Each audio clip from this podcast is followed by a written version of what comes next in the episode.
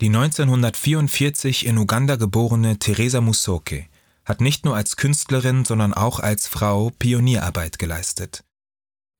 In einer Zeit, in der sehr wenige Frauen überhaupt studierten, erwarb sie ihren Abschluss in bildender Kunst an der Makerere School of Fine Arts in Kampala, der Hauptstadt Ugandas.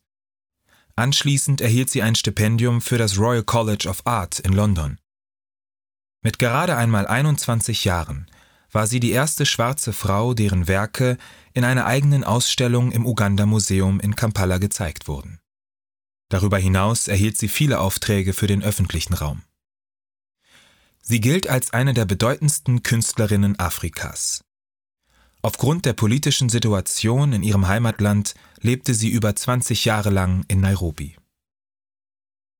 Musokes Hauptinteresse gilt der symbiotischen Beziehung zwischen Lebewesen und deren Lebensraum. In ihren vielschichtigen Bildern gehen die Umrisse der Figuren häufig ineinander über, sodass die Figuren mit der umliegenden Landschaft verschmelzen.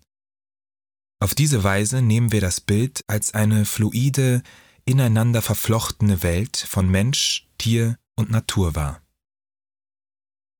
In den verschlungenen, erdig gemalten Strukturen dieses Werks sind mehrfach geschwungene Hörner zu erkennen.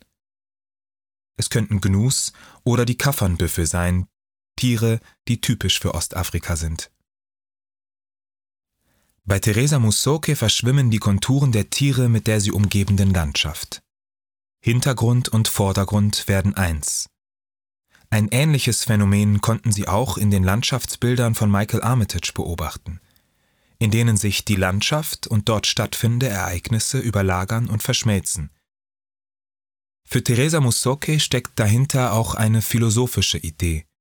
Sie begreift das Dasein auf diesem Planeten als eine Einheit von Natur, Tier und Mensch.